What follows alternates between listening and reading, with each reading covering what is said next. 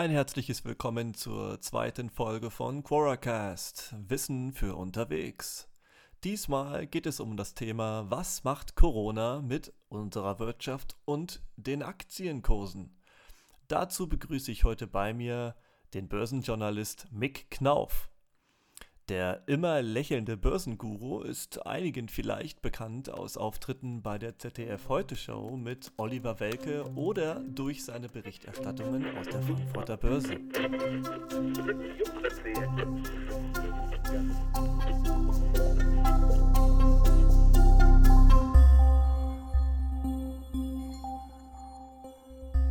Noch eine kurze Frage, bevor wir loslegen. Ja. Und zwar würde ich gerne wissen, weil wir uns in der Community duzen, wäre das okay, wenn wir das auch tun? Ja, natürlich, ich bin der Mick. Ich bin der Sven, Dankeschön. Sehr gerne. Dann preschen wir gleich los. Und zwar, erst einmal, äh, du warst ja die letzten Jahre fast jeden Tag oder wenn nicht sogar jeden Tag in der Frankfurter Wertpapierbörse. Und wie, wie sieht das denn jetzt aktuell aus in der, in der Corona-Krise? Was hat sich verändert? Wie ist das Feeling? Naja, sagen wir mal so, äh, wir haben ja ansonsten noch immer fremde Kamerateams. Äh, Wir haben natürlich viele Interviewgäste in der Börse begrüßen dürfen. Bei Zeiten natürlich auch das Thema Börsengänge, Führungen. All das ist natürlich aktuell untersagt. In den Handelssaal dürfen dementsprechend nur noch Menschen, die eine sogenannte Dauerakkreditierung haben, als Journalisten, also praktisch jeden Tag da sind oder halt eben die Händlerkarte besitzen, weil halt eben ihre Maklerschranke da sind. Das heißt also, dementsprechend ist es dann doch wesentlich ruhiger auf dem Parkett geworden. Als erfahrener Anleger, wie, wie siehst du die aktuelle Situation? Bist du eher verängstigt oder siehst du, siehst du sogar Chancen? Ich sehe also immer mehr Chancen als Risiken, weil ich, wie gesagt, ja schon ein paar Krisen dahingehend mitgemacht habe, ob es nun die Dotcom-Blase war, ob es Amerika mit dem 11. September war oder halt eben auch 2008, 2009 die Finanzkrise, ja, die ja nun auch über den Markt hinweg gefegt ist. Ich meine, das waren natürlich jetzt nicht unbedingt globale Szenarien, aber ähm, ich sehe tatsächlich eher Chancen. Ich bin nicht verängstigt, muss ich dementsprechend sagen. Und ich weiß auch, dass in zwei, drei Jahren das alles vergessen sein wird und dass die Märkte dementsprechend wieder laufen, weil die Börsianer sind ja Menschen, die vorausschauen. Wir handeln ja nie die Vergangenheit, sondern immer nur die Zukunft und da tritt auch relativ schnell das Vergessen wieder. Mhm. Dein Wort dann in Gottes Ohren, das hört sich super gut an. Ja, ich vergleiche das immer ganz gerne, wenn wir mal hinschauen auf die Krise 2008, 2009, als die Finanzkrise war. Ja, da frage ich in meinen Vorträgen und Seminaren immer mal gerne, wo hat denn damals dann der DAX gestanden? Ja, da werde ich mit vielen fragenden Augen angeschaut und dann sage ich, der DAX stand dann Anfang 2009 bei 3900 Punkten. Oh, wow. Zehn Jahre später lagen wir jetzt im Hoch bei 13.700. Das heißt, wir haben 10.000 Punkte gut gemacht in zehn Jahren. Und zehn Jahren sind ja nun kein allzu langer Anlagehorizont. Also das hat sich relativ schnell wieder beruhigt alles und vor allen Dingen die Märkte sind nach oben gelaufen. Das Geld sucht seinen Weg der Rendite. Ja, und wenn ich keine Immobilien mehr kriege oder sind überteuert und wenn ich kein Gold haben will, komme ich an der Anlageform Aktie einfach nicht vorbei. Jetzt hast du gerade äh, angesprochen, was es da so für Berg- und Talfahrten gab. Wir haben jetzt natürlich, wenn wir jetzt mal die Corona-Krise genau betrachten, haben so rund 20. Februar rum, hatten wir ja den Höchststand mit äh, knapp 13.800 Punkten und innerhalb nur eines Monats, also wirklich, wir reden dann vom 20. März, sind wir runter auf 8.900 Punkte, ganze 5.000 Punkte weniger. Äh, sowas habe ich zumindest äh, in den Charts in 2008 nicht sehen können. Nein, weil da war der Ausverkauf natürlich groß und wir dürfen natürlich eines nicht vergessen. Äh, besonders die deutsche Börse hängt ja auch immer am Herzschlag der amerikanischen Börse. Das heißt, wir laufen ja immer so ein bisschen den Amerikanern hinterher. Und selbst ich war am Anfang der Meinung, okay, wir bekommen eine scharfe Korrektur. Eine scharfe Korrektur, das ist für mich so 20, 25 Prozent. Ja, aber es ist tatsächlich ausgeweitet worden auf 35, knapp 40 Prozent. Und da muss ich natürlich schon sagen, dass es ein Crash war. Aber dieser Crash kam natürlich dadurch, dass Börsianer eines hassen wie die Pest. Und das sind Unsicherheiten. Und der Coronavirus birgt ja viele Unsicherheiten, ob Unwissenheiten. Ja, und das hat dazu geführt, dass viele tatsächlich in äh, Wahnsinn da ihre Papiere auf den Markt geschmissen haben, Liquidität auf der einen Seite brauchten und dann panikartig aus den Börsen ausgestiegen sind. Mhm. Jetzt haben wir heute Morgen erst die Nachricht bekommen, äh, ein mögliches Corona-Medikament äh, beflügelt äh, die Börse. Jetzt sind wir ja zumindest wieder auf 10,7. Was beeinflusst denn außerhalb dieser ganzen Corona-Nachrichten überhaupt noch die Aktienkurse? Naja gut, meine, wir haben natürlich auf der einen Seite sicherlich das Thema, dass wir äh, bei einigen Anlegern natürlich Anlagenotstand haben. Das heißt, da ist nun noch mal Geld. Das ist ein Luxusproblem und das sucht sich natürlich seinen Weg dahingehend, wo man sagt, okay, wo kann ich denn noch Rendite machen? Ja, beim Thema Gold ist man da so mal ein bisschen zurückhaltend, weil man sagt, na ja, das ist da jetzt mittlerweile auf Rekordpreis, aber wie lange hält sich das? Wie lange geht es da weiter? Und äh, da ist man ganz klar auf die Börsen natürlich angewiesen. Und jede Lockerung, positive Überraschung, gute Nachricht, ja, die bringt natürlich ganz klar die Börsenkurse wieder nach oben. Das Thema Hoffnung zählt natürlich und heute war es tatsächlich die Nachricht, dass Gilead, ein amerikanisches Pharma Unternehmen äh, vielleicht dann doch äh, einen zugelassenen Wirkstoff hat, der zur Behandlung der Covid-19-Patienten ausreichen könnte. Rasche Erholung von Fieber- und Atemwegssymptomen war ja nun das große Thema und dementsprechend äh, ist die Aktie nicht nur rauf, teilweise an die 14, 15 Prozent, sondern die Märkte spenden dann Hoffnung und sagen, es geht dann schon irgendwo weiter nach oben. Aber sollten wieder schlechtere Nachrichten kommen, ja, wie zum Beispiel aus den Vereinigten Staaten, aus Großbritannien, Spanien, Italien, die angeschlagenen Länder, dann kann der Markt auch relativ schnell wieder nach unten gehen aus Ängsten und Sorgen, dass der Prozess dann doch länger anhält. Verzeichnet Gillette dann auch ein Allzeithoch? Bei Gillette können wir mal aktuell draufschauen. Nein, ist sie nicht. Die lag schon bei Zeiten höher. Die liegt aktuell etwa bei 79 Euro, hatte aber tatsächlich schon ein wesentlich höheres Hoch. Ja, da lag man schon ein bisschen höher. Da lag man bei 84, 99 im Tageshoch. Also die Aktie hat sich hervorragend gemacht. Da ist natürlich sehr, sehr viel Fantasie drin. Und die 84, da lag man tatsächlich in einem Allzeithoch. Gibt es überhaupt noch Unternehmen oder Aktien, äh, die in der jetzigen Zeit ein Allzeithoch aufzeigen? Ja, ganz klar, das sehen wir ja. Die, die gefragt sind. Diese Woche zum Beispiel Netflix. Oh. Net, Net, Net, Netflix bei 405 Euro angekommen, 25 Cent. Ah. Ja, das heißt also, die ist explodiert. Eine Amazon marschiert weiter, weiter, weiter. Dann haben wir das kleine Unternehmen, was letztes Jahr an die Börse gekommen ist. Teamviewer. Ja, das heißt, dieser, dieser externe Zugriff auf meinen PC, dass nicht jemand zu mir kommen muss, sondern per Fernwartung mir bei meinem Problem helfen kann. Ja, da ist natürlich Teamviewer hervorragend aufgestellt. Nutzen übrigens die Amerikaner noch wesentlich mehr als wir Deutschen, ist aber ein deutsches Unternehmen. Dann natürlich hier unsere Kochboxen. Hello Fresh, die sind mal gerade noch 20 Cent von ihrem seinerzeitigen Rekordhoch bei 32 Euro unterwegs. HelloFresh hat allein in einem Jahr eine Performance von 251 Prozent gemacht. Ein Jahr als Aktie. Und dann haben wir noch Unternehmen wie Stratec Biomedical, auch ein deutsches Unternehmen, oder eine Kia Gen. Also da sind schon Unternehmen dabei, die durchaus auch in diesen Zeiten neue Rekorde aufstellen. Wow, na vor allem Netflix äh, streamt bei mir und HelloFresh äh, steht bei mir in der Küche. Also. Deswegen sage ich immer, die Börse ist eigentlich omnipräsent, wenn ich mal genau hinschaue. Sehr schön gesagt. äh, du hattest vorhin gesprochen von Sorgen. Wir haben hier eine Frage aus der Community von mhm. äh, Monika Peitsch.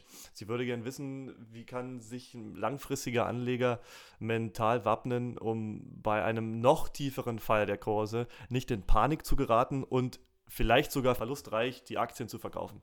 Gut, man könnte natürlich da dementsprechend auf der einen Seite mit Stop-Ordern arbeiten. Im Vorhinein muss ich das natürlich gemacht haben, dass ich einen Stop reinsetze und sage, wenn die Aktie da und da hinfällt, wird sie automatisch verkauft. Das haben wir natürlich auch gesehen über die sogenannten Robo-Advisors. Deswegen knallt es ja auch an den Börsen so und gibt diese ruckartigen äh, Stöße nach unten, weil die Anleger meistens dann bei irgendwelchen runden Marken 11.000, 10.000 gesagt haben, beim DAX da und da liege ich und dann will ich automatisch verkaufen. Ich bin allerdings der Meinung, dass das nicht unbedingt klug ist, all dieweil das vorherige Beispiel aus 2008, 2009 zeigt, dass die Anleger, die damals nicht in Panik verkauft haben, die die Arschbacken zusammengeklemmt haben, um es mal grob zu sagen, und ausgehalten haben, zehn Jahre später auch belohnt worden sind. Noch nicht mal zehn, die sind auch schon fünf Jahre später belohnt worden, weil wir schon wieder steigende Kurse hatten. In Panik auf einmal alles zu verkaufen, macht überhaupt keinen Sinn, wenn ich gute substanzielle Werte im Portfolio habe, weil langfristig werden die auf jeden Fall wieder steigen. Um es mal so zu sagen, ich muss es einfach aushalten. Genau, also äh, substanziell starke Aktien wie zum Beispiel die, die du gerade angesprochen hast die, die ich angesprochen habe. Vielleicht dann noch ein paar, äh, wie gesagt, ich bin ja ein großer Freund von Dividendenaktien. Gut, dass in diesem Jahr manches Unternehmen natürlich die Dividende aussetzen wird, weil man Geld braucht, Liquidität braucht. Das kann ich durchaus verstehen und äh, das gehört sich auch dementsprechend so. Aber auf der anderen Seite, wenn ich einen, einen wirklich guten Wert habe, nehmen wir die amerikanischen Fangaktien, dieses Facebook, Amazon, Netflix, Google, meine, die haben ja nun direkt mit der Corona-Krise nichts zu tun, sondern die sind ja eher noch die Profiteure. Denn gegoogelt wird aktuell mehr denn je. Netflix wird mehr auch geschaut. Wer bestellt jetzt in der Krise noch mehr? Natürlich über Amazon, das ist doch ganz klar, wie auch bei HelloFresh. Ja, damit mache ich doch langfristig nichts verkehrt. Mhm, mhm. Du hattest äh, vorhin G-Lead angesprochen. Äh, hättest du da noch andere Unternehmen, die aktuell dazu beitragen, die Pandemie äh, zu bekämpfen oder zumindest unter Kontrolle zu bekommen? Ja klar, da haben wir natürlich jede Menge Werke. Nehmen wir zum Beispiel mal aus Deutschland das Unternehmen Drägerwerk die im Medizintechnikbereich unterwegs sind. Ja, die machen Masken, Schutzanzüge und Beatmungsmaschinen. Die haben natürlich momentan ein Auftragsvolumen, das es raucht im Karton. Die Aktie geht richtig nach oben. Dann haben wir ein kleines, feines Unternehmen, die mal einen Schnelltest gemacht haben, Corona-Schnelltest, NanoRepro heißen die. Dann haben wir natürlich den Profiteur aus dem Online-Apothekenbereich, Shop-Apotheke. Die Aktie fliegt förmlich nach oben, weil natürlich auch die Menschen sagen, okay, ich stelle dich mich jetzt in die Schlange an der Apotheke oder bestell es mir online. Also Shop-Apotheke. Dann haben wir aus den Vereinigten Staaten United Health. Dann haben wir Roche, Gilead. Dann haben wir Kia Gen, die Diagnostics machen. Dann haben wir aber auch den Seitenarm der Siemens, die Siemens Healthineers. Ja, dann haben wir ABBV, die sitzen auch in den USA, die haben ein AIDS-Medikament, was relativ viel Hoffnung gibt, dass es vielleicht auch eine Abwandlung dafür gegen Corona sein könnte. Dann haben wir in den äh, asiatischen Ländern, äh, ist vielleicht uns allen noch bekannt, Fuji Film. Ja, es waren damals die kleinen Filmunternehmen, aber das ist ja nun ein Konzern. Auch die sind massiv am entwickeln und vor allen Dingen haben die Wirkstoffe entwickelt, die die Genesung bei einem Coronavirus relativ beschleunigt. Aus Deutschland dann nochmal Unternehmen wie die Heidelberger Pharma, die Novartis oder auch Bayer zu nennen. Bayer hat ja ein Malaria-Medikament, was durchaus, wenn man es adaptiert, leicht verändert, auch gegen Corona wirken könnte. Das Problem bei den Medikamenten ist ja, bevor die ihre Zulassung bekommen, die müssen ja durch drei klinische Phasen. Heißt, ich will ja niemandem Medikament geben, was zwar gegen Corona hilft, aber dann bedingt, dass ich am nächsten Tag einen Herzinfarkt bekomme. Ja, das muss ja alles top, top sauber sein. Geprüft in Deutschland, geprüft in den Vereinigten Staaten durch die FDA. Dann geht ein solches Medikament durch. Hm, du hast Bayer gerade angesprochen. Wir hatten jetzt letzte Woche die Nachricht, dass 8 Milliarden Malaria-Tabletten äh, an die Bundesregierung gespendet wurden. Was ist deine Meinung dazu? Naja, gut, meine, man kann das natürlich machen. Ich erinnere mich nochmal, äh, meine, wir haben ja mit Corona zwar einen Virus, aber wir dürfen ja nicht vergessen, meine Viren haben die Menschheit schon immer gehabt. Wir haben die Pest gehabt, wir haben die Cholera gehabt. Ja, die haben wir persönlich nicht erlebt. Aber was wir erlebt sind Schweinegrippe, Hühnergrippe. Und dann kann ich mich noch daran erinnern, dass wir seinerzeit mal eine, eine, eine, Grippe, eine Pandemie hatten, wo alle auf einmal auf dieses Medikament Tamiflu geflogen sind, ja, weil das gespendet worden sind. Das heißt, die haben überhaupt kein Tamiflu mehr bekommen. Ja, also das sind natürlich klar auch von Bayer äh, natürlich großzügige Spenden. Das sind natürlich tolle Ideen. wenn es denn dementsprechend auch hilft und wirkt. Hm. Aber jetzt, jetzt noch einmal zu unserer Community. Der Horst Emmerich hat an, an sich eine, eine logische Frage. Warum haben die Börsen mit Beginn der Corona-Panik nicht einfach geschlossen, um die riesigen Kursverluste, die ja vielleicht voraussehbar gewesen wären, zu vermeiden? Und natürlich dahin zukommend, was wäre denn passiert, wenn die Börsen für zum Beispiel vier Wochen den Handel ausgesetzt hätten?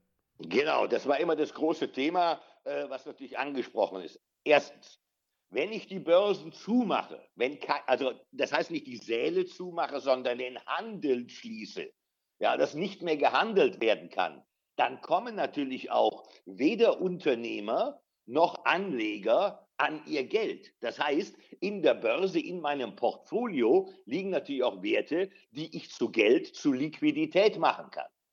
Ja, das heißt, das wäre schon mal ausgeschlossen gewesen. Auf der zweiten Seite wenn die Börsen einmal zumachen, vier Wochen geschlossen sind, was passiert denn danach? Danach geht jeder hin und verkauft alles, was er hat, weil er sagt, das kann ja bald nochmal passieren. Das heißt, der Crash wäre nochmal wesentlich größer ausgefallen.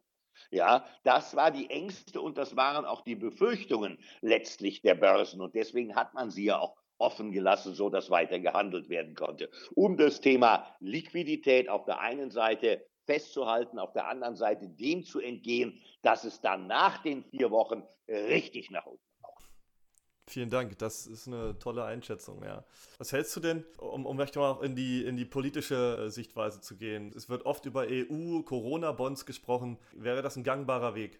Also es sind ja die sogenannten Euro-Bonds, hm. ja die jetzt eventuell in Corona-Bonds umgetauscht werden. Ah, okay. Also, um das mal grobartig zu sagen, wer schreit danach? Die, die am meisten klamm sind, also Italien. So, kleines Beispiel, damit die Leute es auch mal draußen verstehen.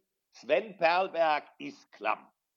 Der Mick ist da und hat eine Kreditkarte.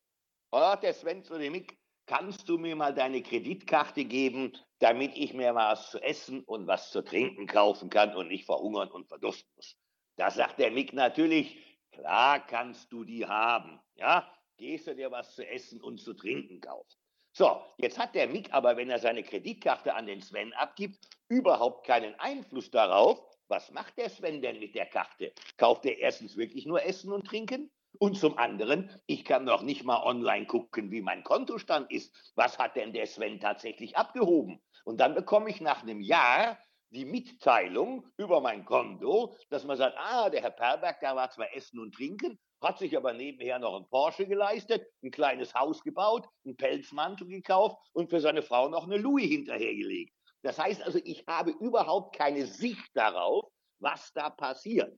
Das heißt, ich gebe meine Kreditkarte hin und sage, mach, was du willst. Und das kann natürlich nicht sein. Ja, da muss natürlich schon ein bisschen Kontrolle dabei sein. Und dementsprechend wurden ja diese Eurobonds auch abgelehnt bis dato, weil Deutschland würde dementsprechend haften für das, was Italien da an Geld braucht. Und wir müssten immer wieder in die Bresche springen. Und das kann ich auf der anderen Seite einem deutschen Steuerzahler nicht unbedingt erklären. Eine, eine sehr schöne Metapher, Dankeschön. äh, bleiben, wir, bleiben wir ganz kurz bei der Politik. Äh, wie wahrscheinlich ist es, dass die äh, massive Liquidität, welche von den Zentralbanken wegen des Covid-19 zur Verfügung gestellt wird, mittelfristig äh, gar inflationär wirkt? Diese Frage hat Alexander Walkow gestellt.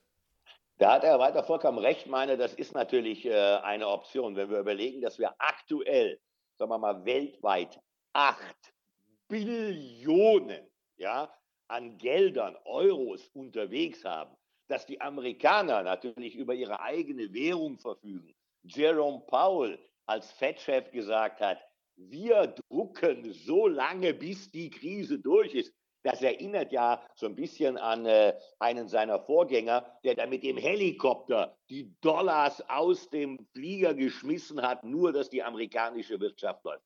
Dass das natürlich irgendwann natürlich dazu führen kann, dass wir Inflation bekommen, ist gar keine Frage. Ja, auch die EZB kauft ja schon seit Wochen und Monaten immer noch große Anleihepaketen im Milliardenbereich.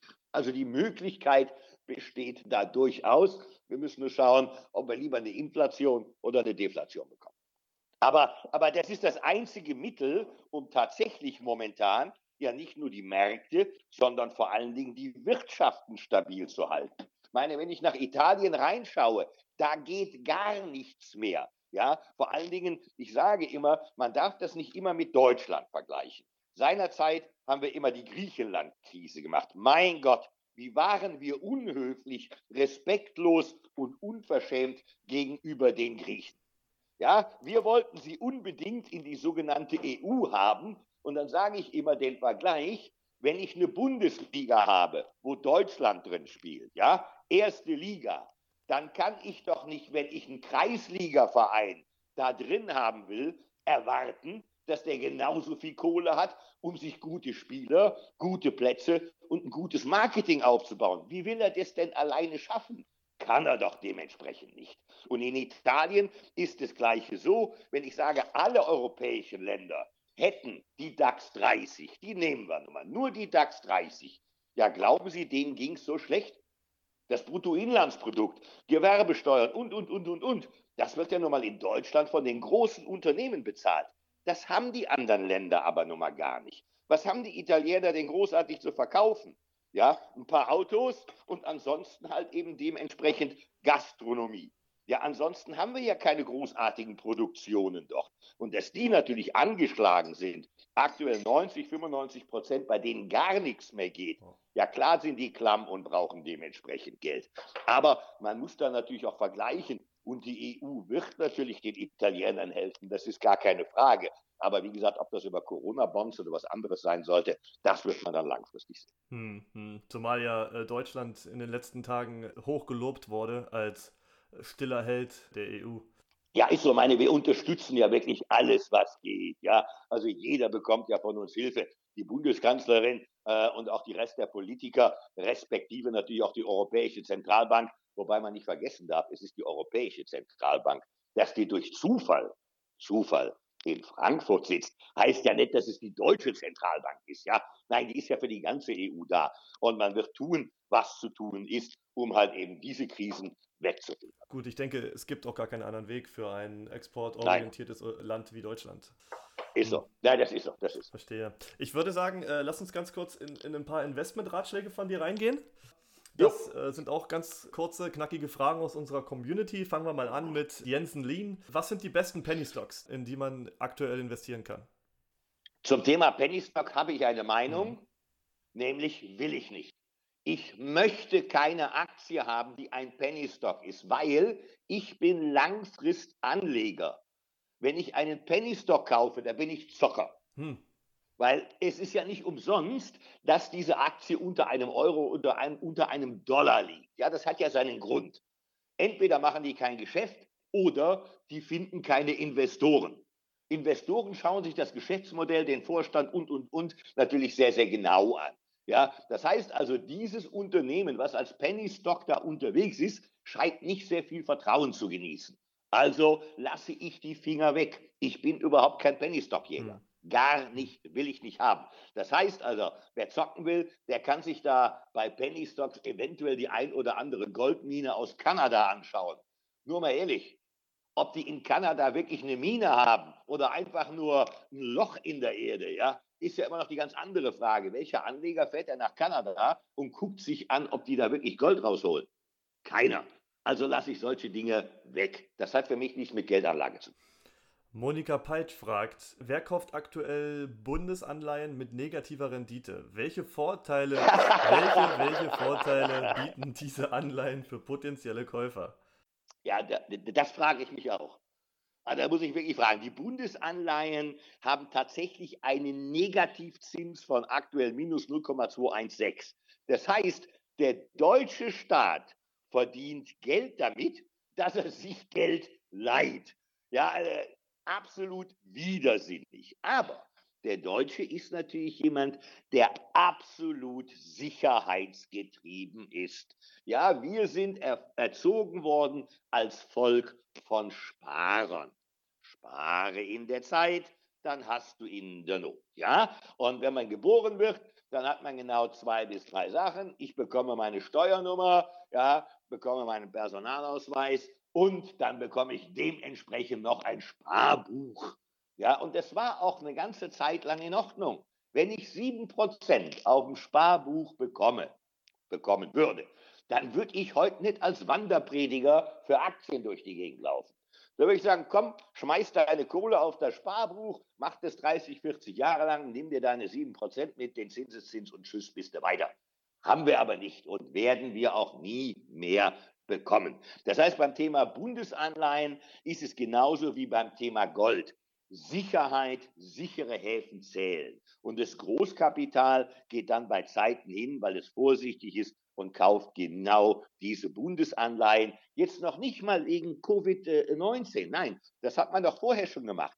Der Handelsstreit der USA mit Asien, ja, der Brexit, der defizitäre italienische Staat im Streit mit der EU, das alles hat ja schon für Verunsicherungen gesorgt. Ja, die sind momentan nur ein bisschen versteckt. Die sind ja noch da. Ich meine, wenn Covid-19 vorbei ist und Donald Trump wiedergewählt wird, wird er weiter Handelskonflikte schüren mit den Asiaten. Das Thema ist ja nicht durch. Ja, aber deswegen wurden diese Bundesanleihen rausgegeben und so manch einer geht dann halt eben in die Bundesanleihe rein, obwohl sie ihm eigentlich nicht viel bringt. Auf der anderen Seite haben wir da auch immer noch den Schweizer Franken. Der Schweizer Franken wird in solchen Situationen auch gerne gekauft als sogenannter sicherer Hafen. Das heißt, ich parke mein Geld, weiß letztlich, es bringt keine Rendite, aber da liegt es wohl relativ sicher.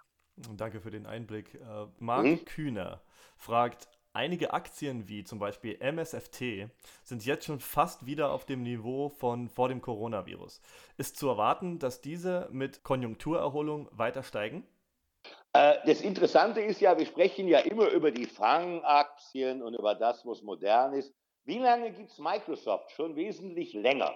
Ja, die Aktie hat, sagen wir mal, ich will nicht sagen ein Schattendasein geführt, aber sie war jetzt nicht unbedingt im Spot auf der Bühne. Ja, da gab es andere. Aber Microsoft hat hart gearbeitet die letzten Jahre und Jahrzehnte. Immer wieder neue Programme natürlich auf den Markt gezogen. Und wer mit Microsoft arbeitet, mit PowerPoint, mit Excel, mit Word und, und, und, und, und, der kommt ja an dem Microsoft-Paket, an den Updates auch nicht vorbei.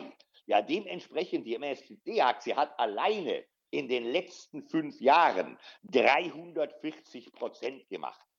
Und natürlich wird auch in Zukunft weiterhin Software gekauft von Microsoft, weil das hat ja mit dem Virus nichts zu tun. Das hat damit zu tun, dass ich arbeiten muss, dass ich mein Office aufstellen muss. Also von daher gehe ich ganz klar davon aus, dass es da eine weitere Erholung gibt. Du hattest damals, als wir das erste Mal gesprochen hatten, gesagt, du bist Verfechter von Aktien und auch Immobilien. Ja. Wird die Anschaffung einer Eigentumswohnung bzw. eines Einfamilienhauses nach der Corona-Krise eher günstiger oder teurer sein? Ah, das ist schwer zu ermessen, gerade beim Immobilienmarkt. Hat eins sind ja momentan relativ schwer, gute Immobilien zu finden, die eine gute Lage haben, die günstig haben, die man dementsprechend dann auch bezahlen kann. Ich meine, wer zieht jetzt gerade aus seiner Immobilie aus und verkauft, wenn er denn nicht muss? Ja, also von daher wird der Markt jetzt nicht überschwemmt werden mit Immobilien. Ich denke, dass der Markt nach wie vor sehr eng bleiben wird für gute Immobilien. Der Preis eventuell etwas stagniert, aber nicht unbedingt zurückgeht. Denn solange wir, und das ist für Deutschland halt eben auch der Fall, Fremdkapital in Deutschland haben, das heißt, wer kauft denn hier aktuell Wohnungen zu jedem Preis? Das sind hauptsächlich Asiaten, das sind hauptsächlich Russen oder halt eben auch amerikanische Verfechter oder Fonds. Die haben die Liquidität und die Kohle und die werden auch in Zukunft weiter, weiter Immobilien kaufen, bauen, um dementsprechend Mieteinnahmen, Gewerbeeinnahmen zu generieren, weil es für sie ein lohnendes Geschäft wird. Also ich kann mir aktuell nicht unbedingt vorstellen, dass die äh, Immobilienpreise dahingehend sinken werden. Eine Immobilie ist ein Sachwert, also somit für mich natürlich ein tolles Investment, wenn ich eine kriege und die wirklich auch finanzieren kann. Würdest du aktuell empfehlen, auch mit Optionsscheinen zu handeln, anstatt mit Aktien? Natürlich. Also ich sage immer, äh, wir, wir, haben an der Börse ja mehrere äh, äh Werkzeugkästen. Wie der Sven Perberg zu Hause einen Werkzeugkasten hat, da hat er mal äh, einen Hammer drin, einen Schraubenzieher, vielleicht eine kleine Säge. Mit der Bohrmaschine kann er auch noch umgehen, Akkuschrauber auch noch. Das ist das Tagesgeschäft Aktienbörse. So, wenn ich jetzt mit Optionsscheinen, Derivaten rummache, ja, da bin ich natürlich in einem Fahrwasser drin, wo ich sage, gib mir mal die Hilti oder hol mir mal die Kettensäge aus dem Regal. Das kann natürlich schnell zu Verletzungen führen, weil da muss ich genau wissen, wie ich damit umgehe. Das heißt also, da muss ich den ganzen Tag die Börse im Blick haben, da muss ich eine genaue Zielsetzung haben, eine genaue Strategie haben, wo welcher Wert oder wo halt eben die Indizes hinlaufen. Das ist nichts für die normalen Anleger, weil die haben ja bei Zeiten über Tag, okay, Covid-19, jetzt vielleicht Homeoffice, aber noch zu arbeiten. Das ist genauso wie mit Hebelscheinen, den sogenannten CFDs.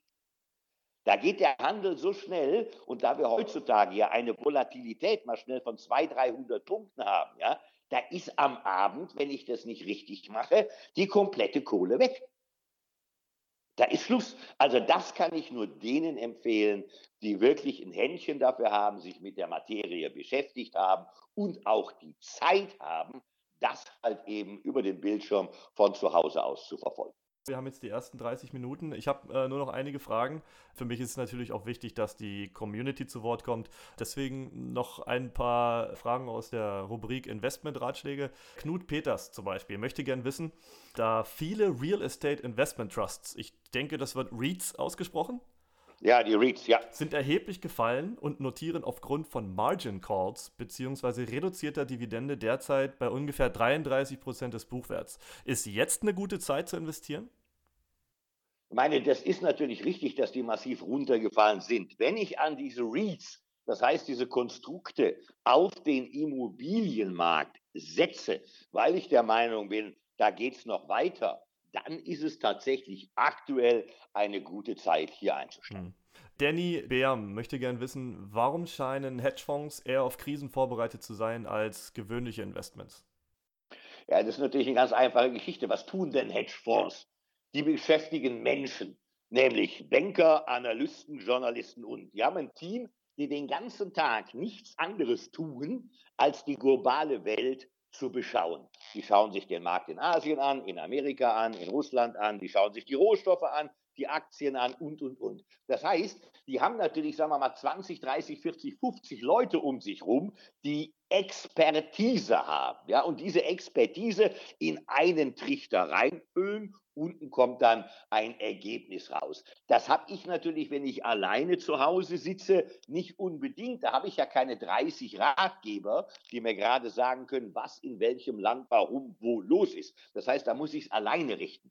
Die Hedgefonds, die sind natürlich ganz klar auf der einen Seite dahingehend natürlich auch besser abgesichert, weil die können zum Beispiel mit Puts und Calls und Optionsscheinen und, und, und umgehen. Die wissen, wie sie sie platzieren. Das heißt, wenn die eine Position da oben kaufen, dann sichern die sich mit einer anderen unten ab. Das tut natürlich der Normalanleger nicht unbedingt, weil er erstens nicht weiß, wie es funktioniert und zweitens halt eben auch nicht unbedingt an diese Produkte rankommt. Das heißt, die Fonds, die Fondsmanager, die kennen natürlich ihr Handwerk und dementsprechend stehen die immer etwas besser da.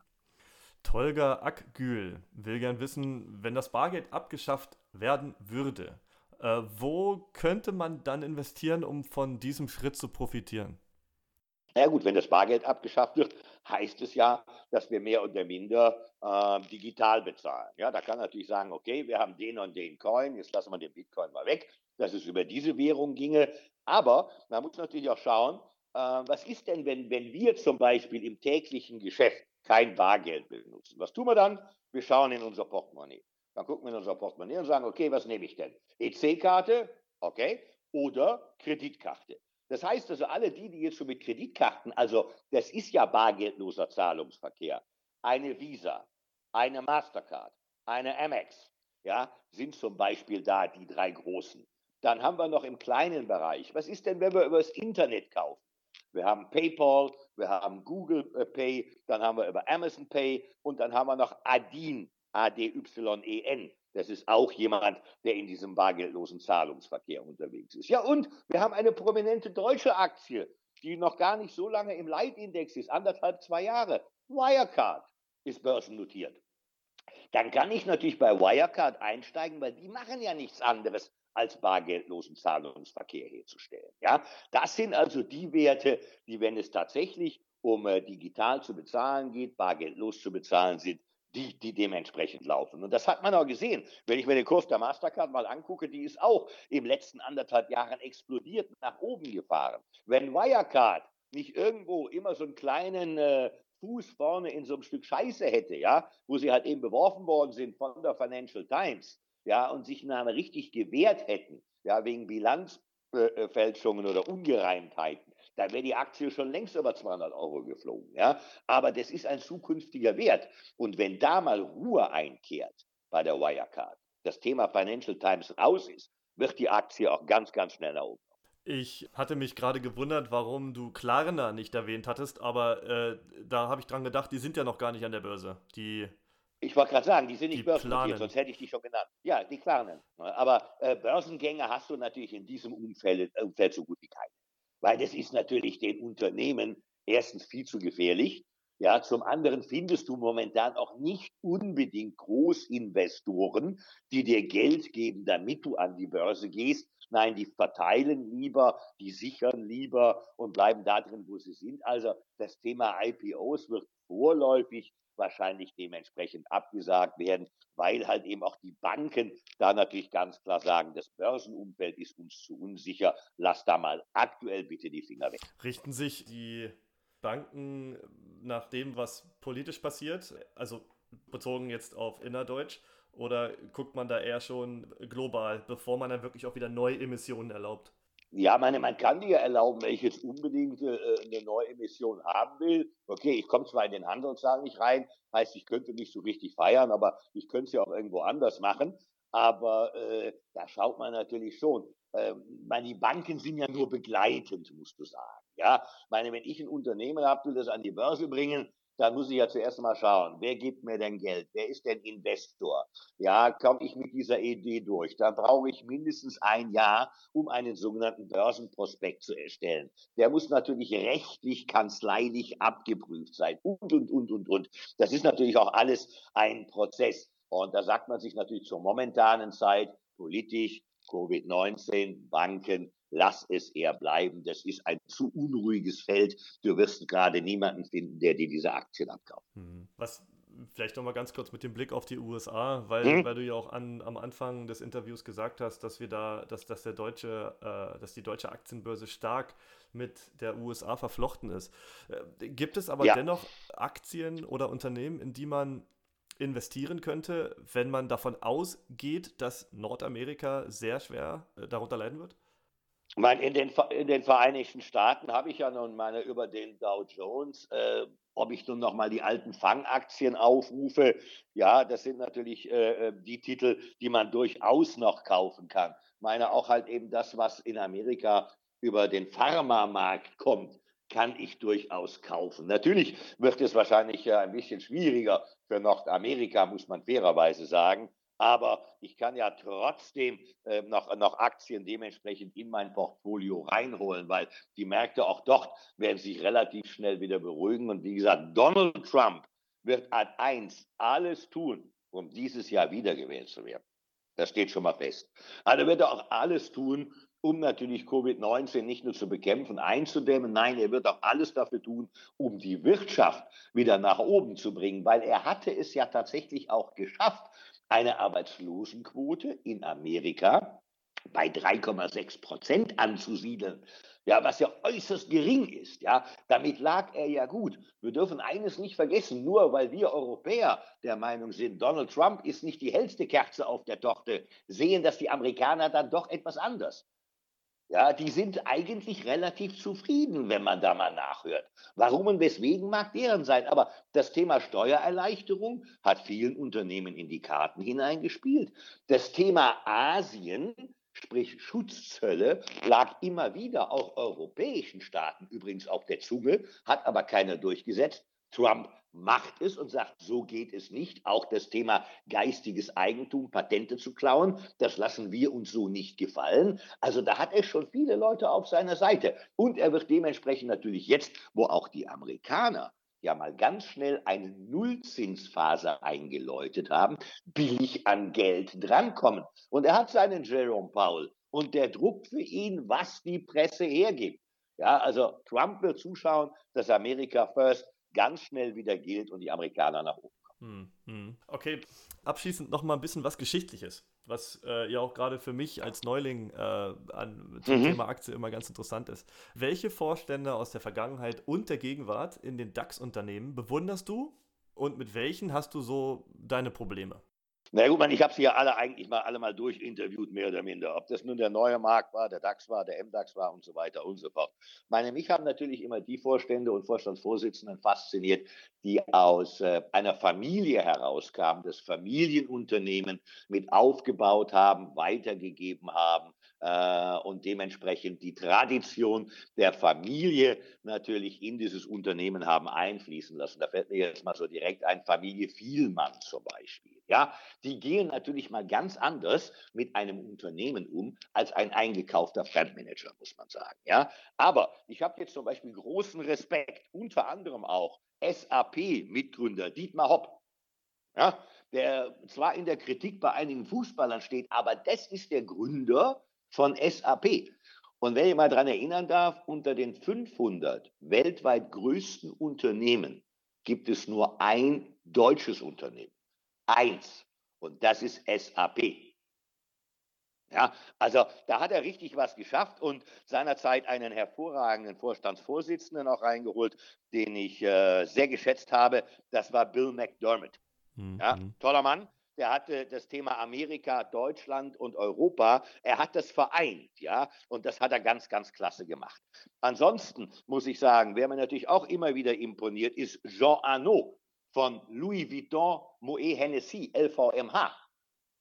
Ja, ganz toller Mann, der auch jetzt die Zukunft gesehen hat. Luxus geht immer, aber Arnaud hat natürlich jetzt in der Krise auch ganz klar gesagt, er setzt jetzt zuerst mal zwei, drei Monate mit seinem Gehalt aus. Er will kein Geld. Ja, er spendet, er will kein Geld. Nein, nimm das. Dann habe ich seinerzeit immer sehr geschätzt, muss ich sagen, Wendelin Wedeking, weil er Porsche nach oben gebracht hat.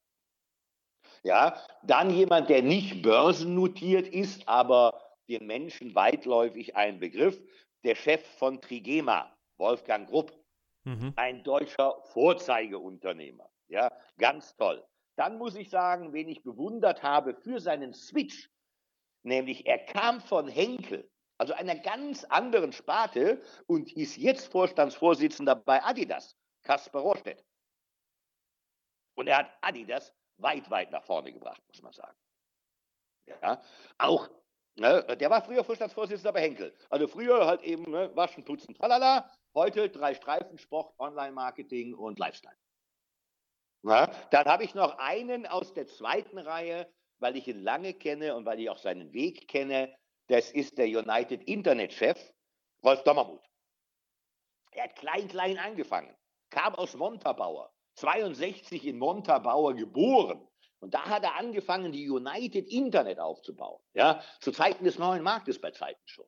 Und hat damit tatsächlich eine Größe geschaffen gegen die Deutsche Telekom, gegen O2, gegen Vodafone und, und, und, und, und. Ja, und er steht immer ganz, ganz weit vorne. Ein sehr bescheidener Mann, der strategisch denkt, bei Zeiten etwas waghalsig ist, jetzt beim Thema 5G-Netze, aber der total hinter seinem und für sein Unternehmen steht. Das sind Leute, die ich sehr, sehr schätze. Das sind super Einblicke. Danke, Mick. Das ist so, super interessant. Auch eine Frage äh, zu der Vergangenheit. Mhm. Was ist dran an dem Zitat von Costolani? Er sagte, die ganze Börse hängt davon ab, ob es mehr Aktien gibt als Idioten oder mehr Idioten als Aktien. Also ich kenne diesen Ausspruch, da war, muss ich immer sagen, ich, ich zitiere auch gerne Costolani. Den Satz nehme ich nicht, weil kein Anleger ist für mich, der an der Börse langfristig handelt, sein Kapital einsetzt, ein Idiot. Ja, aber ich kann mir vorstellen, was er da natürlich gemeint hat. Ich meine, die Kurse steigen natürlich, weil ähm, wir an der Börse nicht immer nur Fakten handeln. Ganz im Gegenteil. An der Börse haben wir für 75 Prozent Psychologie. Die anderen 25 sind eventuell Medien, Marketing, Presse und ein paar Fakten da drin. Ja? Das heißt also, es geht natürlich darum, wie schnell kann ich jemanden von einer Idee überzeugen, ja, wegen meiner auch manchmal blenden, damit er mir Geld gibt und der Kurs dementsprechend natürlich nach oben läuft. Ja. Aber Langfristinvestoren sind für mich gar keinenfalls Idioten. Also von daher lasse ich den Satz von Costolani mal so stehen, aber ist nicht meiner, muss ich sagen. Wo investieren die reichsten Deutschen, wie zum Beispiel Albrecht, Schwarz, Quandt, Wirth, ja. von Fink und so weiter? Ja meine, die haben natürlich alle sogenannte Family Offices. Das machen die Herren und Damen ja nicht selber. Ja, da ist ja viel, viel Kapital unterwegs altes Kapital, was man über Jahrzehnte geerbt hat, weitergegeben hat. Die haben natürlich viele Unternehmensbeteiligungen, das wissen wir ja von der Familie Quandt. Beim äh, Herrn Wirth ist es so, meine, der investiert in allen Bereichen, aber der hat natürlich auch einen riesen Golfplatz mit einem ganz tollen Golfhotel hingesetzt, wo er seine Meetings dementsprechend abhält. Also die gehen in alle Bereiche, ja. Die kaufen Immobilien, die kaufen Aktien, natürlich kaufen die auch Gold, die kaufen Silber, ja. Der eine oder andere hat halt eben den Fable, dass er sagt, ah, ich stehe aber auf Oldtimer, auf alte Autos, der nächste kauft Musikinstrumente, noch einer kauft sich hundeteure Uhren. Also die sind in allen Bereichen drin. Aber was die genau machen, das obliegt natürlich dem großen, großen Geheimnis der Family Offices, die da natürlich weltweit schauen, die auch, sage ich mal, in Spanien Grundstücke kaufen, die Immobilien kaufen, da wo sie gerade noch günstig sind und, und, und, und, und. Nicht nur, um das äh, Vermögen zu bewahren, nein, sondern es ganz klar natürlich weiter nach vorne zu treiben. Aber das ist und bleibt meistens das Geheimnis der Family mhm, Offices. Mhm, mh nochmal ganz kurz zurück zu, zu der Firma Bayer, denn das Thema hat damals, so wie auch heute, die, die Gemüter erhitzt. Warum hat sich Bayer damals dem Risiko mit Monsanto ausgesetzt, äh, mit dem Wissen um die amerikanische Justiz? Wahrscheinlich, weil ihnen gar nichts anderes übrig blieb und weil man auch das, äh, äh ich sag mal, das Ausmaß damals nicht so groß ermessen hat. Die amerikanische Justiz äh, ist natürlich kein Spaß. Ja, das ist natürlich vollkommen richtig. Das hat aber nicht nur Bayer erfahren müssen, sondern wir wissen ja, wir haben ja in Deutschland auch äh, eine große Rechtsanwaltskanzlei mit äh, einem deutschen Bankschild drüber. Äh, bei denen ist es ja genauso. Ja, man, die haben sich auf Deals eingelassen in den Vereinigten Staaten, die Deutsche Bank, äh, obwohl sie niemals mit Goldman Sachs, Merrill Lynch, Morgan Stanley und so weiter mithalten könnten. Zahlen Strafen ohne Ende und äh, allein die Schadenssumme sind enorm. So, Bayer kam seinerzeit gar nicht drum rum, Monsanto zu übernehmen, weil ansonsten hätte es durchaus auch Bayer passieren können, übernommen zu werden. Ja, und Monsanto ist nun mal der einzige Lieferant, der dementsprechend in diesen Bereichen, wenn es um äh, Boden, um Düngermittel geht, da verfügbar ist und der größte dementsprechend ist. Wenn Bayer von vornherein das komplette Ausmaß gewusst hätte, hätte man vielleicht tatsächlich die Finger davon gelassen. Aber meine, das kochte natürlich auch. Und wenn medial etwas aufploppt, ja, und man alles dann rüber nur schlecht, schlecht, schlecht macht, ohne tatsächlich manchmal die tatsächlichen Auswirkungen zu kennen, ja, dann hat man natürlich ein Problem. Und in Amerika wird ja nochmal ganz anders geklagt als in Deutschland. Wir kennen diesen alten Fall von, ähm, von McDonalds, wo, irgendjemand mal eine Million bekommen hat, nur weil er sich die Schnüsse verbrannt hat, weil der Kaffee zu heiß war. Ja, in Deutschland teilweise undenkbar, in Amerika natürlich klar. Und die Amerikaner muss man, muss man dazu auch sagen, ja. Wenn die sehen, das ist ein deutsches Unternehmen, ja, dann nehmen die. Wenn es ein amerikanisches Unternehmen gewesen wäre, was Monsanto übernommen hätte, ja, der wäre das Ganze halb so wild ausgefallen. Bin ich ganz fest überzeugt. Aber in dem Moment, wo deutsche Unternehmen daran beteiligt sind, dann sagen wir, komm, von denen nehmen wir es jetzt mal. Ja? Und selbst da in dem Bereich, da haben wir ja auch verschiedene Richtersprüche, muss man fairerweise sagen. Aber langfristig denke ich trotzdem noch, wird sich das Geschäft für Bayer mit Monsanto in 10, 15 Jahren locker auszahlen. Wo du gerade das Beispiel genannt hast, wäre dann der Dieselskandal auch anders abgelaufen, wenn es zum Beispiel äh, GM gewesen wäre oder Ford anstatt VW? Das ist, nein, das ist so. Vollkommen richtig. Das hätte ich jetzt noch hinterhergeschoben. Mhm. Wir haben jetzt, und das haben wir ja 2019 gesehen, ja, jetzt lassen wir mal Greta Thunberg Greta Thunberg sein, treten eine Welle los, ja, äh, und hacken auf einmal auf einer Industrie rum, die aber auf der anderen Seite für Deutschland systemrelevant ist. Ja, BMW, VW, Daimler, es sind die größten Arbeitgeber, es sind die größten Gewerbesteuerzahler und es ist das letzte bisschen Innovation, was wir in Deutschland noch haben und verkaufen können, exportieren können. Und dann fangen wir an, eine komplette Branche runterzusauen. Ja, ja, da wird über Dieselgate, Dieselskandale, was interessiert die Amerikaner ein Dieselskandal? Gar nichts, die, die pumpen in die Karren die Liter rein und hauen sie raus. Und wenn ich dann auf die IAA anschaue hier in Frankfurt, die es ja jetzt ob dessen auch nicht mehr geben wird in Frankfurt, ja, weil die Proteste hier zu groß waren und die Automobilhersteller sagen, muss ich mir das geben, dass ich in Frankfurt bestreikt werde, dass es Menschen gibt, die meine Kunden nicht auf die Messe lassen wollen, muss ich mir nicht geben. Zudem hat sich natürlich auch das Messewesen sehr verändert. Das ist natürlich ganz, ganz klar. Aber im Vergleich, ja, und wenn wir das wirklich mal hinstellen, äh, wird ein Diesel langfristig wahrscheinlich äh, von der, von der, ob das biologisch abbaubar oder sonst wo ist, besser dastehen als ein Elektrofahrzeug. Und davon mal ganz abgesehen, wie viele Elektrofahrzeuge will ich denn in Schnelle auf die deutschen Straßen bringen? 40 Millionen? Und wo will ich die alle tanken? Und wo soll der ganze Strom herkommen, nachdem wir ja vor ein paar Jahren die Atomkraftwerke abgeschafft haben? Also man hat hier wirklich einen Zweig runtergesaut, was sich nicht gehört. Und wenn ich da mal weiter in die Welt reinschaue, wo stehen denn die Menschen, wenn sie auf der IAA sind, vor welchen Autos? Die stehen vor den großen Luxuskarossen. Ja, die Araber gerade stehen vor den großen Mercedes, Daimler mit dem Stern. Der muss ordentlich Wumms haben. Und wenn der nur vier Auspuffrohre hat, da sagen die Arabs, und da machst du mir noch vier dran und lieferst mir das Ding in 30 Farben nach Dubai. Es interessiert die da hinten mal gar nicht. Natürlich muss es Vorreiter geben für den Klimaschutz. Und da sind wir auch wirklich gut dabei. Ja, aber auf einmal eine Schlüsseltechnologie nach unten zu sauen, nach unten zu prügeln, das kann ich nicht gut Ja, ich merke, das ist äh, sogar bei dir auch ein persönliches Thema. Das ist ein persönliches. Und ich bin dazu noch Tesla gefahren.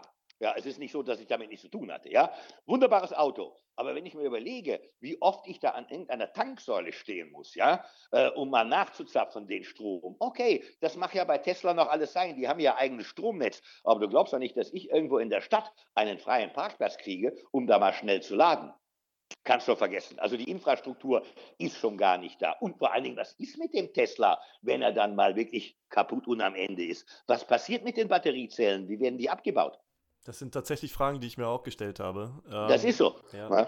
Es, ist, es ist ja auch so, äh, ich, ich wohne ja in Berlin Mitte und äh, wir haben uns entschlossen, kein Auto zu kaufen und verwenden daher eher Carsharing. Und bei uns ist es aktuell. Ja, das ist ja okay. Mhm. Ja, ab, absolut. Und ich denke, und denke, das wird ein Trend sein. Und das sehe ich vor allen Dingen. Äh, wie alt bist du, Sven, wenn ich fragen darf? Ich bin 34.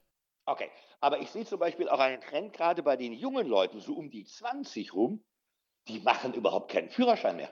Mhm, mh. Ja, also weil die sagen, muss ich einen Führerschein machen? Ich habe doch öffentlichen Nahverkehr. Ich kann, äh, äh, wenn ich mal tatsächlich ein Auto bräuchte, kann ich dann auch noch Carsharing machen, wenn ich den Schein mache. Aber die sind da nicht mehr so wild hinterher, wie mhm. zum Beispiel meine Generation mit äh, 17,5 schon mit dem Huf gescharrt hat, ja, endlich mal Auto fahren zu dürfen. Ja, also das ist eine neue Mentalität und gerade in den Großstädten, ja, da läuft es doch mit dem Carsharing. Und viele gehen auch davon aus, dass irgendwann der Privatgebrauch an Autos wirklich drastisch abnimmt, dass man mhm. dieses Carsharing-Modell nimmt, dass man komplette Parkhäuser hat, wo halt eben diese Autos drinstehen. Und da kann man ja auch auf Elektro gehen wegen meiner. Da habe ich ja kein Problem mit. Ja, mhm. also das ist ein tolles Modell.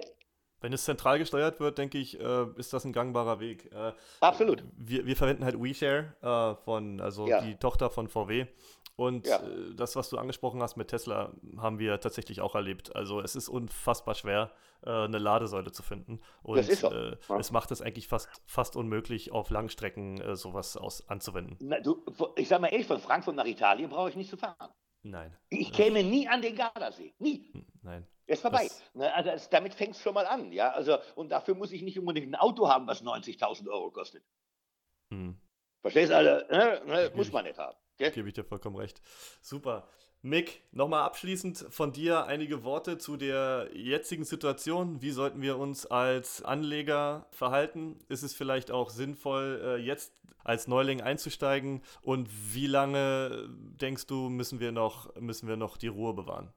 Also die Ruhe müssen wir auf jeden Fall immer bewahren, egal was ist. Ja, meine, am Markt wird immer irgendeine Sau durchs Dorf getrieben, ja, die halt eben auch mal für fallende Kurse sorgt. Aktuell ist es halt eben Covid 19. Wenn ich aber dementsprechend davon ausgehe, dass ich Langfristinvestor, Investor, nicht Spekulant, nicht Zocker bin, dass ich einen Zeithorizont von 10, 20 Jahren habe, ja, dann brauche ich mich doch nicht über auch mal fallende Kurse aufzuregen. Ich sage immer gerade an junge Leute, ja, die immer der Meinung sind, oh, du brauchst 10.000, 20.000 Euro an der Börse, sonst bringt das alles nichts. Das sage ich, das ist totaler Quatsch gerade wenn du jung bist, auch mit 30, 35 noch, Herr Perlberg, mhm. ja, da reichen, da reichen 100 Euro im Monat. Ich mhm. kaufe mir für 100 Euro im Monat einen ETF. Das heißt, einen Schein auf den DAX oder den MDAX, den Dow Jones oder den MSCI World. Da habe ich vier Stück. Wenn ich das 40 Jahre lang mache, dann habe ich summa summarum 48.000 Euro ausgegeben in den 40 Jahren. So, wenn ich jetzt nur eine Rendite von 7% pro Jahr berechne. Und damit bin ich wirklich weder gierig noch liege ich falsch, 7%, dann habe ich durch den Zinseszinseffekt und die Laufzeit von 40 Jahren nach den 40 Jahren 248.000 Euro Gewinn. Mit 100 Euro im Monat. Ja, das ist das, was ich sage, was unter anderem auch untermauert wird vom Deutschen Aktieninstitut, das sogenannte DAI. Das heißt also, ich muss ja nicht mehr im ganzen Vermögen in den Markt rein. Das heißt, mit 100 Euro auf dem Sparplan komme ich da schon mal weiter. Wenn ich da wirklich ein bisschen mehr Geld habe und ich habe oder will Aktien haben, dann nehme ich halt eben die, die ich eben gesagt habe, die stabil sind, die mir aber auch noch eine Dividende zahlen. In Deutschland zum Beispiel eine Allianz mit über 9 Euro Dividende, ja, eine Münchner Rück mit über 9 Euro Dividende. Eine Daimler hat sie gerade gekattet, aber ist auch ein tolles Unternehmen, weil Luxus und Stern immer gehen. Oder ich gucke mir momentan an, wer könnte denn hier im Nachgang zur Corona-Krise profitieren? Thema Medizintechnik. Ja, da wird in Zukunft natürlich die Italiener, die Spanier, äh, selbst die Amerikaner und die Briten hingehen und sagen, wir haben in der Krise erkannt, dass wir ein marodes System haben. Unsere Krankenhäuser sind veraltet, wir haben nicht genügend Lungenmaschinen, wir haben nicht genügend Betten, wir haben nicht genügend Sauberkeit und Desinfektion. Also habe ich doch genügend Aktien im Medizintechnikbereich, die später dann dementsprechend auch weiter steigen werden. Also vernünftige Investments, keine Penny Stocks, vielleicht der ein oder andere Dividendenzahler und dann halt eben ein bisschen schauen. Ich mache ein bisschen Deutschland, ein bisschen Amerika, ein bisschen Asien. Ja, wenn ich in Amerika bin, eine Amazon-Aktie ist teuer, dann sage ich, okay, 1,3 Milliarden Chinesen, ja, die wollen doch auch handeln und sich ihre Pakete schicken lassen. Wer macht das in Asien? Alibaba ist das Pendant zu Amazon. Oder die wollen auch, wie wir Facebook nutzen, die wollen ihren WeChat nutzen, die haben Tencent und die haben ihre eigene Google-Maschine, die heißt bei denen nur Baidu. Das sind also in Asien die zukunftsträchtigsten Unternehmen. Ja? Also von daher bin ich doch da wirklich gut aufgestellt. Und wenn ich gerade im Medizintechnikbereich unterwegs bin, ich habe es schon angesprochen, die Trägerwerk ist da natürlich aus Deutschland relativ interessant. Dann haben wir die Geratherm, die machen zum Beispiel äh, Fiebermessgeräte und Lungenfunktionsmessgeräte. Ja, kennt fast keiner. Geratherm, schönes Unternehmen. Dann habe ich doch noch in Deutschland die Alpha Protec, die machen zum Beispiel Masken. Ja, Masken, wenn ich da momentan hinschaue, das ist ja die einzige Ware, die momentan explodiert. Weil kein Land der Welt die Masken herbekommt, weil wir uns darauf verlassen haben, dass 90 Prozent der Masken in China gefertigt werden. Also, also diktieren momentan nicht nur die Chinesen den Preis, sondern natürlich auch das Tempo, wann ich die Masken kriege, wenn ich sie denn überhaupt kriege. Das alles wird sich natürlich auch dementsprechend verändern in den nächsten Jahren. Denn wenn die Länder natürlich zuschauen, dass sie da nicht mehr nur noch auf Asien angewiesen sind, ja, und äh, da wird man natürlich dann nochmal dementsprechend nachlegen. Und da haben wir auch ein paar amerikanische Unternehmen drüber, wie Allied Healthcare, die machen zum Beispiel die Beatmungsmaschinen oder äh, Ecolab, die machen Hygiene- und Reinigungsmittel für Krankenhäuser, Desinfektionsmittel, natürlich und dann der Bereich der Schutzkleidung. Da nehmen wir mal zum Beispiel eine Lakeland Industries. Das sind alles natürlich Profiteure im Bereich der Medizintechnik, die halt eben jetzt dann in den nächsten Wochen, Monaten und Jahren angefangen Super. Das, ja. Du, du, sprudelst, du sprudelst auch äh, äh, Aktien und Unternehmensnamen heraus wie so ein Beatmungsgerät. Also, äh, ja, was du das Wort. Super, hm? super schön. Ganz toll. Äh, Mick, ich, ich freue mich wirklich, dass das geklappt hat. Wir werden die Antworten von äh, dir entsprechend transkribieren. Die werden dann bei Quora zu lesen sein oder dein Profil. Und ich hoffe, dass wir uns vielleicht bald widersprechen können. Das wäre klasse, immer sehr gerne. Du meldest dich, du rufst mich an, ist die Krise vorbei, du bist in Frankfurt, zeige ich dir auch gerne den Börsensaal mal, damit du mal ein bisschen Eindruck hast, was da so passiert. Wenn man einmal da drin war, dann geht man anschließend noch mit ganz anderen Augen da raus. Ja, äh, das ist wirklich so, weil dann hast du gesehen, ah, das und das passiert da, dann bist du auch anders angefixt. Ja, also von daher sehr, sehr gerne bleiben wir in Kontakt. Vielen Dank. Der Einladung komme ja? ich auf jeden Fall nach. Mick, pass auf Prima. dich auf und bleib gesund. Ja. Dito, du auch. Tschüss, mein Lieber. Ciao. Ciao.